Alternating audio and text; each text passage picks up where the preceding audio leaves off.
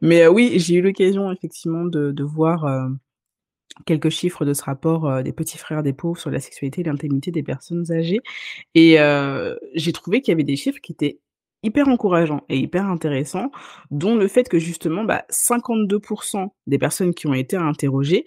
ont des relations intimes et 91% en sont satisfaites. Oui, c'est énorme. ça je trouve ça énorme. Je veux dire, si on interrogeait peut-être un échantillon identique, heu, de personnes qui seraient entre, je sais pas moi, 25 et et 40 ans, je suis pas sûre qu'on aurait, un un niveau de satisfaction qui serait aussi marqué. On aurait peut-être un niveau de personnes qui auraient des relations intimes plus élevées, mais le niveau de satisfaction, je serais curieuse de savoir en fait quel serait le chiffre qui en ressortirait et je trouve ça hyper intéressant parce que ça veut dire que, pour les personnes qui continuent à entretenir leur sexualité, elles trouvent des stratégies, elles trouvent des adaptations qui leur permet en fait de continuer à jouir de leur sexualité et le fait que, ça puisse passer peut-être par des choses qui sont différentes de ce qu'elles faisaient à 30 ans ou à 40 ans ou à 50 ans, ça montre bien en fait que la diversité et la largesse de ce que peut représenter la sexualité et je dirais même les sexualités, leur est peut-être plus accessible passé un certain âge et je pense que ça devient plus accessible pour diverses raisons.